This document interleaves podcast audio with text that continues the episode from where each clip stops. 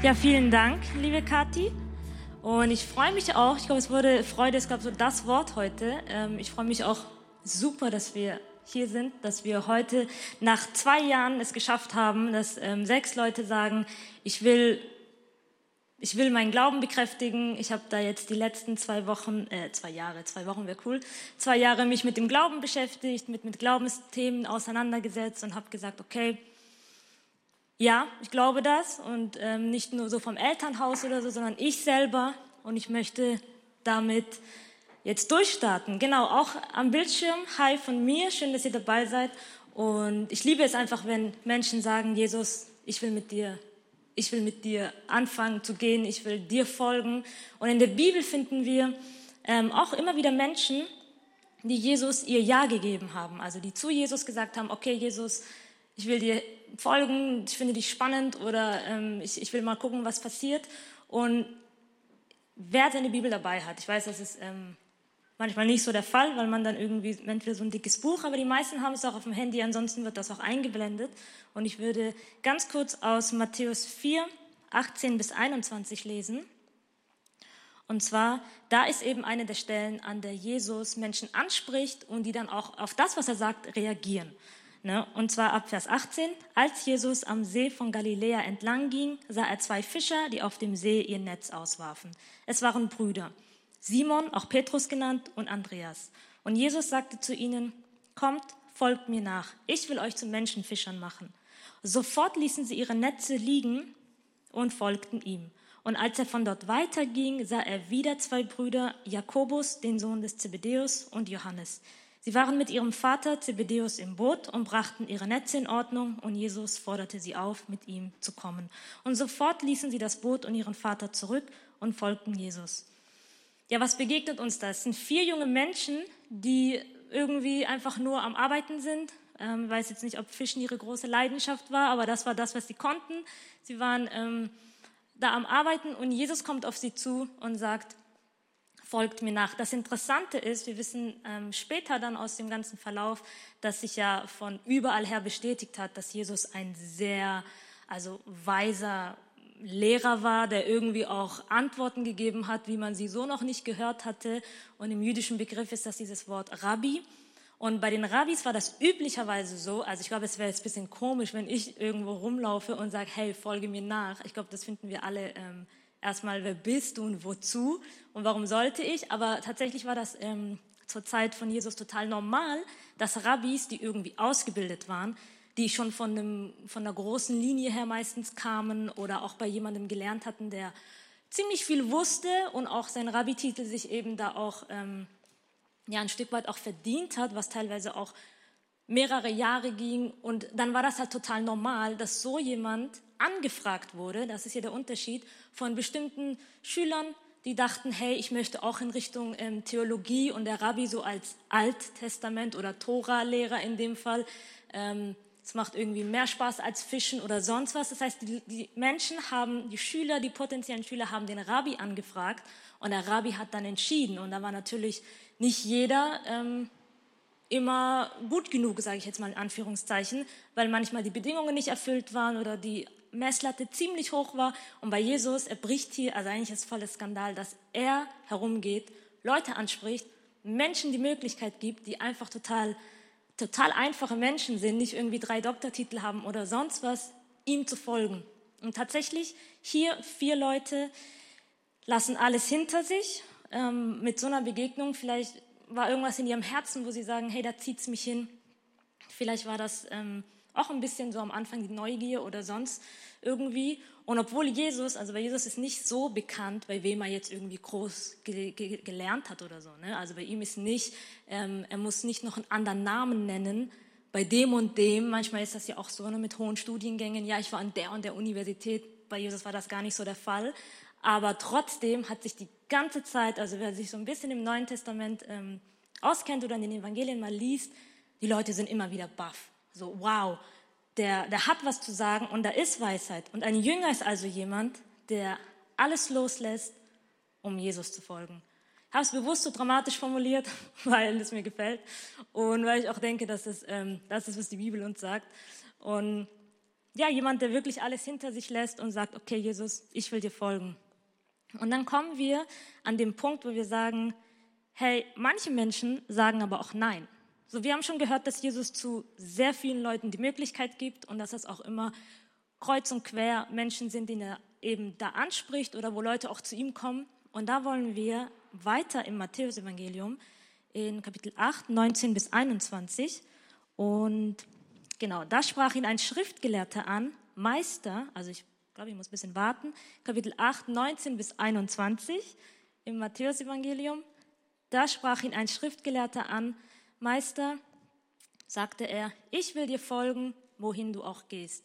Und Jesus erwiderte, die Füchse haben ihren Bau und die Vögel ihre Nester, aber der Menschensohn hat keinen Ort, wo er sich ausruhen kann. Und ein anderer von seinen Jüngern sagte zu Jesus, Herr, erlaube mir zuerst noch nach Hause zu gehen und mich um das Begräbnis meines Vaters zu kümmern. Doch Jesus erwiderte, folge mir nach und lass die Toten ihre Toten begraben. Also da kommt sogar jetzt jemand zu Jesus, der auch Potenzial hat, sogar schon Schriftgelehrter ist, also jemand, der auch auf jeden Fall sich viel besser auskannte und auch mehr Titel vorzuweisen hatte als jetzt die ersten vier, die wir gesehen haben. Und Jesus macht ihm keine falschen Illusionen. Also ne, diese Person sagt ja auch, ich will dir folgen, wohin du auch gehst. Eigentlich ist es genau das, was Jesus ja sucht. So Leute, die bereit sind, ihm zu folgen. Der kommt sogar selber und er muss ihn gar nicht erst anfragen. Aber Jesus scheint irgendwie auch ähm, zu sehen, wo die Motive liegen. Oder vielleicht kann er auch so ein bisschen, hat er da irgendwie auch übernatürlich im Blick ins Herz und sagt, hey, die Füchse haben ihren Bau. Also er meint so ein bisschen, ich kann dir keine Routine versprechen, ich kann dir keine Sicherheiten versprechen. Und ich kann dir auch kein ähm, voraussehbares und absehbares Leben geben. Also ich kann dir nicht versprechen, dass das, was du hier bei mir suchst, dieses, ich meine nicht Frieden haben, sondern ich meine dieses, ich habe alles im Blick, da ist etwas, wo ich mich, ähm, wo mich nichts überrascht. Und ne, also Jesus ist total klar. Er macht ihm keine falschen Illusionen. Er sagt, er muss auch Leute nicht überzeugen. Er sagt ihm auch nicht, ähm, okay, probier's mal oder so. Und das finde ich halt total faszinierend. Ne? Einerseits gibt Jesus jedem die Chance, aber er sieht auch in jedes Herz. Und bei der zweiten Person, da macht er ihm noch weniger Illusionen, weil die Person sagt dann, hey, ich will erst noch nach Hause gehen und der Vater ist wohl verstorben und da sagt ja jeder von uns, ja, ist ja okay, mach das ja erst. Und ich glaube auch hier, dass Jesus eigentlich gar nichts dagegen hat, sondern gegen die Motive, die dahinter liegen, weil auch so ein bisschen das ja auch was mit Erbe zu tun haben könnte und auch so ein bisschen mit dem, woran hängst du denn? Und das ist halt so, das ist genau das, was ich vorhin meinte mit dem Rabbi, dass Jesus da echt auch sehr viel Weisheit hat und wo Leute immer wieder auch baff sind, weil er über Wissen hinaus, über einfach nur sturem Wissen hinaus auch Menschen ins Herz gucken kann und da auch sieht, hey, ähm, Fakt ist für Jesus, du kannst nicht sagen, oder wir, ich kann nicht sagen, Jesus, ich will dir folgen, aber hier und da sind meine Bedingungen, nur wenn. Jesus, ich will mit dir ähm, starten, ich will mal schauen, was du mit mir machst, aber wenn so und so. Das heißt ja nicht, dass ich keine Wünsche haben darf, das heißt ja nicht, dass ich irgendwie nicht, also versteht mich nicht ins andere Extrem falsch, aber es ist so ein bisschen dieses, Jesus, ich will dir folgen, aber nur wenn du das und das tust. Oder ich will dir nur folgen, wenn du mir aber das und das versprichst. Oder wenn du, ne? Und das ist halt so ein bisschen schwierig, weil Jesus lässt Sachen stehen. Er lehnt Leute auch ähm, bewusst, also piekst da auch bewusst so in ihre Motivation und er, er braucht sie nicht überzeugen. In dem Sinne, dass er irgendwie mit ihnen eine Stunde diskutiert und sagt, hey, aber ich brauche irgendwie noch einen 13. oder einen 12. Jünger oder so. Und deswegen, Jesus ist ehrlich, Jesus kann Dinge stehen lassen und er muss keinen überzeugen. Und ich möchte zu einem der Jünger zurückkommen, den wir am Anfang auch gehört haben, und zwar zu dem Petrus. Petrus war ähm, jung, also eine Zeit lang dachte man, die waren irgendwie alle 40 oder so und es war hier und da mal niemand Älteres dabei, aber es waren eher so jung, jüngere Leute. Ne? Also ähm, weiß jetzt nicht genau, ob jetzt einer von uns oder den Konfirmanten, ob das so, ähm, ob wir uns da so hineinversetzen können, aber es waren so ein bisschen eher jüngere Leute. Ne? Die waren so vielleicht zwischen 15 und 20 und Petrus selber so, also jemand, der mitten im Leben steht, der irgendwie, sein Vater ist Fischer, er ist da irgendwie von Jesus angezogen worden und folgt dann Jesus auch, möchte auch von Jesus mehr wissen. Und ich kann mir manchmal vorstellen, dass Petrus sich so gedacht hat, nachts, wenn er irgendwie wach lag und so ein langer Tag vorbei war, noch länger als der Tag, den wir irgendwie heute haben, weil sie irgendwie viel mit Jesus gewandert sind.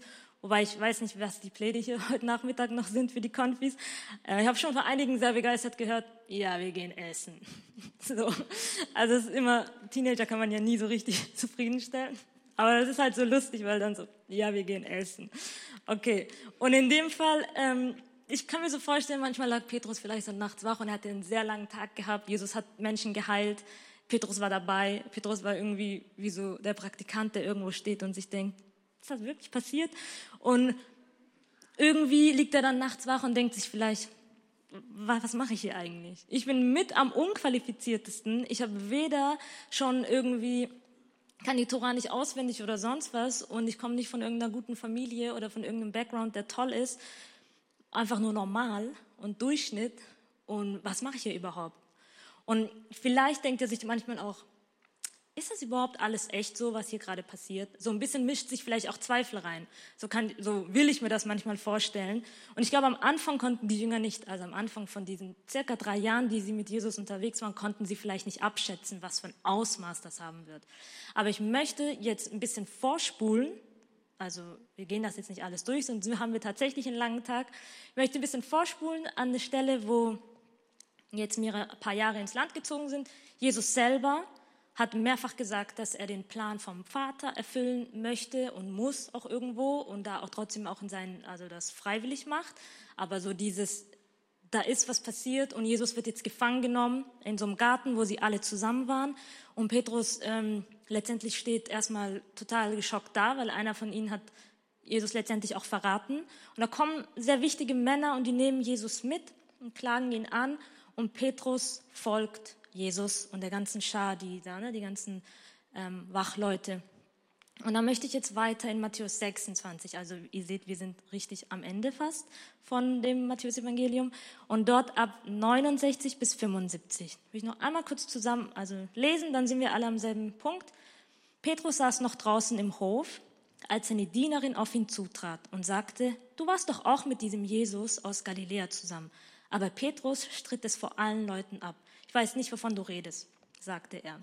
Als er danach zum Eingangstor ging, sah ihn eine andere Dienerin und sagte zu denen, die dort standen, der war auch mit diesem Jesus von Nazareth zusammen. Und wieder stritt Petrus es ab.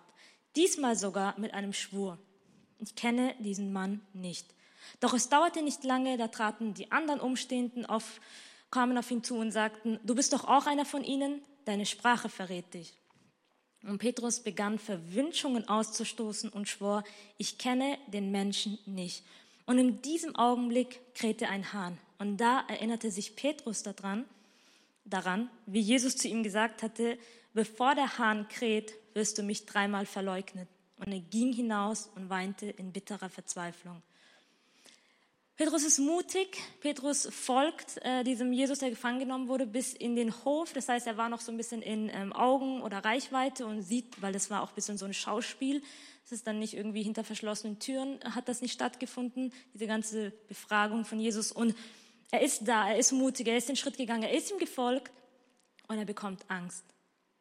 Weil das, was Jesus auch ähm, ange, also angeklagt, wofür er angeklagt ist und was ihm da angelastet wird, das kann auf jeden Fall Jesus den Tod kosten und alle, die mit dabei sind, also das Leben kosten, sorry. Und Petrus, äh, also es war nicht einfach nur so eine unbequeme Situation, sondern es war schon so eine Kopf- und Kragen-Situation. So riskiere jetzt Kopf und Kragen und sag entweder, hey, du kennst ihn, na klar, ich war die letzten drei Jahre mit ihm unterwegs, oder du versteckst dich. Und das Interessante ist, dass er auch sich mit seinem Akzent her ne, total verraten hat. So, wir kennen das ja auch in Deutschland, wenn man irgendwie ganz aus dem Süden kommt. Ich habe ganz lang geschwebelt und manchmal kommt es noch hier und da ähm, raus. Und es ist halt so, ja, Petrus, du kannst dich nicht verstecken. Du warst mit ihm die ganze Zeit unterwegs. Du kommst sogar aus der Region so. Und was macht er? Er ist im Hof. Er sieht sogar Jesus noch von der Ferne und das erste Mal wird er darauf angesprochen, hat aber mega die Angst. Also er kann das nicht, er kann das nicht sagen, er leugnet es. Und dann entfernt er sich auch ein bisschen und geht wieder weiter weg Richtung Torraum, also ein bisschen weiter weg vom Inneren des Hofes. Und wieder wird er angesprochen und diesmal sogar mit einem Schwur. Nein, das bin, hab, diesen Menschen kenne ich nicht. Ich gehöre da nicht dazu. Und dann noch einen Schritt weiter zurück am Eingang, also er hat sich graduell auch immer wieder, auch körperlich, von Jesus so entfernt. da sagt er dann wieder sogar ne, mit einem richtigen Meineid. Also er schwört wissentlich dass auf eine Sache, wo er eigentlich weiß. Also das war kein Ausversehen, sondern es war bewusst, wo er sagt, nein, ähm, ich schwöre auf was Falsches. Er verflucht Jesus. Er macht so richtig eine Szene, sodass Leute dann denken, ja, okay, der kann wirklich nicht dabei gewesen sein, so. Weil es halt schon so, ne, so, das kann ja nicht sein. Und dann ähm, gibt es auch in dem einen Evangelium, im Lukas, ist das ganz, auch wiederum so ein bisschen tragisch, weil Jesus hat Petrus vorher schon gesagt, du wirst mich verleugnen, noch ehe der Hahn kräht. Und Petrus war so, nein, nein, nein, nein, nein. So, wenn alle dich verlassen, ich stehe zu dir. Also er war ein bisschen sehr temperamentvoll. Er war auch immer so jemand, der konnte auch so ein bisschen ins Maul aufreißen, sage ich mal. Und er war auch jemand, der dann aber ein großes Risiko eingegangen ist und manchmal halt auch hingefallen ist. Und in dem Fall, im Lukas-Evangelium ist ganz ähm, tragisch, wie dann Jesus sich umdreht und Petrus in die Augen schaut. Und Petrus ist total, also ich glaube, man kennt so dieses Geräusch, wenn so ein Herz bricht irgendwie oder so Glas von so Filmen oder so Serien, so es klirrt und ich glaube, er war richtig, richtig am Boden. Er steht ja auch, ne, er läuft dann raus in bitterer Verzweiflung und weint, weil er ganz genau wusste, das war jetzt nicht richtig. So, da habe ich jetzt Mist gebaut. Und es, wie gesagt, es war ja auch eine Kopf- und Kragensituation. Ich will da irgendwie gar nicht sagen, ähm, ich will auch nicht den Petrus machen und sagen, wenn ich in der Situation wäre, ich würde es anders machen. Aber ich glaube, wir alle können in die Situation kommen, als Gemeinde, aber auch als Einzelperson, wo wir uns so bedrängt fühlen ähm, von anderen Menschen, von vielleicht auch Strömungen aus der Gesellschaft oder vielleicht auch von Familienmitgliedern, die irgendwie dagegen sind, so dass dann wir uns auch in der ähnlichen Lage finden, ob, wo wir halt sagen, hey, wie stehe ich denn zu Jesus? So ist das jetzt irgendwie nur ähm, irgendwie sich in die Kirche schleichen und wieder zurück? Oder ist das halt, wenn ich darauf angesprochen werde und Leute wirklich sagen, ja, wir haben dich doch gesehen oder ne, egal wie die Konversation dann aussieht, so wo steht dann mein Herz? Und das ist so eine Frage, ich glaube, ähm, auch wenn man Petrus hier und da ein bisschen belächelt und sagt, ja, der war halt immer so, ne, erst groß reden und dann nicht dazu stehen. Ich denke mir so, was können wir davon lernen? Und meiner Meinung nach, in der Situation war die Angst bei ihm, die anderen Stimmen und auch die Angst vor den Konsequenzen war sehr viel größer als das, was er eigentlich an Jesus ganz genau wusste, was er an Jesus hat diese Herz-zu-Herz-Verbindung, das, was sich die letzten drei Jahre da auch aufgebaut hat, dieses zusammen unterwegs sein, sehen, dass Wunder passieren, sehen, dass auch Dinge sich bewegen, dass Unmögliches möglich wird. Und ich glaube, in der Situation, was wahrscheinlich auch wir alle nachvollziehen können, war einfach die Angst so viel größer. Die Stimmen haben viel lauter gesprochen und diese Angst vor dem, ja, vor der Konsequenz. Und in dem Sinne muss man sagen, Petrus hatte ein Bekenntnis. Er hat es auch immer wieder, ähm, wenn man seine Geschichte so ein bisschen verfolgt, hat er auch sehr deutlich sich zu Jesus bekannt. Es war jetzt nicht so, dass es irgendwie das erste Mal war und er wusste nicht, wie das geht. Aber diesmal hat tatsächlich das, was er gesagt und getan hat, dem früheren Bekenntnis nicht so standgehalten. So, das war mal da, er war mal mit Gott unter, besser und näher an ihm dran und mehr mit ihm unterwegs. Aber in diesem Moment, da ist einfach die Angst zu groß und da sagt er dann, okay, ähm, eigentlich will ich jetzt auch nicht sterben oder sonst was und ich nehme mich da jetzt raus. Er bereut es, er weint und für mich stellt sich dann die Frage, ja, wie kann ich mich darauf vorbereiten, wenn ich mal in so eine Lage komme? Natürlich muss das nicht so extrem sein wie hier bei ähm, Petrus, wo es dann um Kopf und Kragen geht, aber sei es auch irgendwie, wenn, das wenn wir das herunterbrechen auf unser Leben, wo stehe ich denn da? Und wie kann ich, wie kann ich davon lernen und mich eben nicht wie Petrus immer weiter von Jesus entfernen, mit jedem Mal, wo ich ihn geleugnet habe, sondern wie kann ich wieder ganz nah zu Jesus kommen? Und vielleicht ähm, seid ihr sehr sportlich oder begleitet dann irgendwie die Kinder oder so auf Sportkämpfe, Wettkämpfe, große Veranstaltungen, wo man, was man jetzt ähm, auch schon länger nicht mehr wahrscheinlich gemacht hat, aber wo man ja normalerweise weiß, hey, da ist jetzt, das ist irgendwie am Ende des Monats oder es ist irgendwie vielleicht auch noch ein halbes Jahr hin, aber man trainiert viel vorher. Man trainiert viel, viel, viel, viel vorher, weil man ganz genau weiß, okay, an dem Tag kommt es dann gar nicht so sehr auf den Tag drauf an, sondern was ich die ganze Zeit im Training vorher gelernt, geübt, gemacht und ähm, wie sehr ich mich da auch ja, an die mein, an mein Limit gepusht, an meine Grenzen gepusht habe. Und so ist es auch ähnlich, um mal in so einem Bild vom Sport zu bleiben, bei einem zum Beispiel Boxkampf. Ne, der Boxer, die irgendwie gegeneinander antreten, das zeigt sich vielleicht im Ring dann, wer gewinnt, aber wie gut dein Training war und wie ähm, ja, wie hart auch dein, dein Training war und letztendlich wie effektiv, das passiert Wochen und Monate vorher. Und ich persönlich denke auch, dass wir, wenn wir in dem Bild bleiben, sagen können, in unserem Alltag, in nicht so spektakulären Situationen wie jetzt hier bei Petrus, wo er voll an den Pranger fast gestellt wurde, da zeigt sich, wo wir mit Jesus sind, wie sehr wir mit ihm unterwegs sind, ob wir ähm, da irgendwie eine Herz-zu-Herz-Beziehung haben, ob das uns wichtig ist, was Jesus von uns denkt. Und jetzt denkt man sich vielleicht, okay, das ähm, braucht Zeit und das braucht es auch. Ich glaube, das geht auch nicht von heute auf morgen, das sage ich auch zu mir selber. Aber letztendlich kann man sich die Zeit halt nehmen. So, wir können jeden Tag sagen, heute will ich den Unterschied machen in meiner Beziehung mit Jesus. Jesus hat uns, er gibt uns die Chance, ihm zu folgen. Er gibt sie jedem und wir können uns entscheiden, hey, reagiere ich drauf? Und das Interessante an Petrus ist auch noch, dass seine Geschichte hier nicht endet. Ich glaube, das wäre sehr ähm, depressiv und es wäre auch so, okay, wow, ähm, tschüss, so, ne, dann gehen wir alle heim. Sondern bei Petrus ist äh, faszinierend, dass er später, und das wissen wir von den also von den ähm, Überlieferungen und den ganzen Quellen und so, dass Petrus sogar den Märtyrertod ganz am Ende von einem Leben, wo er dann auch viel unterwegs war in anderen Ländern, tatsächlich gestorben ist. Und er war sogar so, er war halt wie er war und er hat gesagt, ich will das gar nicht kommentieren, und er meinte, hey, ich bin es nicht wert, so gekreuzigt zu werden, also mit dem Kopf nach oben, sondern ich will verkehrt herum gekreuzigt werden. Ich will nicht denselben Tod ich bin es nicht würdig, sozusagen, denselben Tod zu sterben wie ähm, Jesus. Und es ist so, wie kommt ein Mann, der hier Jesus sogar mit dem Fluchen und mit dem Schwören verleugnet, in seinen jungen Jahren, wie kommt jemand dazu, später sogar sowas zu machen? Und ich persönlich denke, es ist dieser, dieser Prozess, wo er mit Gott unterwegs ist, wo er mit Jesus unterwegs ist, wo er auch ein ganzes Leben hatte, deswegen ähm, seine Fehler oder das, wo er Jesus verleugnet hat, irgendwo ein Stück weit auch nochmal neu zu machen. Deswegen, wenn wir Jesus verleugnet haben, wenn wir ähm, Angst in irgendwelchen Situationen haben größer sein lassen als unser Bekenntnis oder die Konsequenzen haben, haben uns eingeschüchtert von dem, was passieren könnte, dann möchte ich, dass wir alle wissen, wir können jederzeit zu Jesus zurückkommen.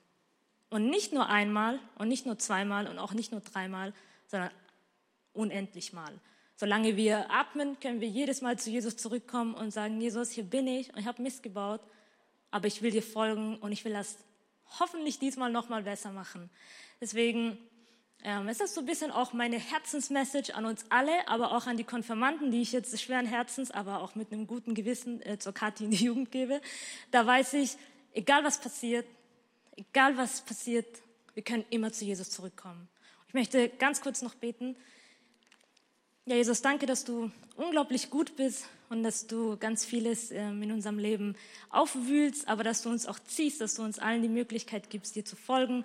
Und ich will beten, dass du in Jesus Herz sprichst. Ich will beten, dass du uns alle, egal wo wir stehen, abholst und dass du das machst und dass wir mit unserem ganzen Leben immer wieder bekennen können, zu dir gehöre ich, du bist der Retter, du bist Herr, dir will ich folgen und du hast das Leben. Danke, Jesus. Amen.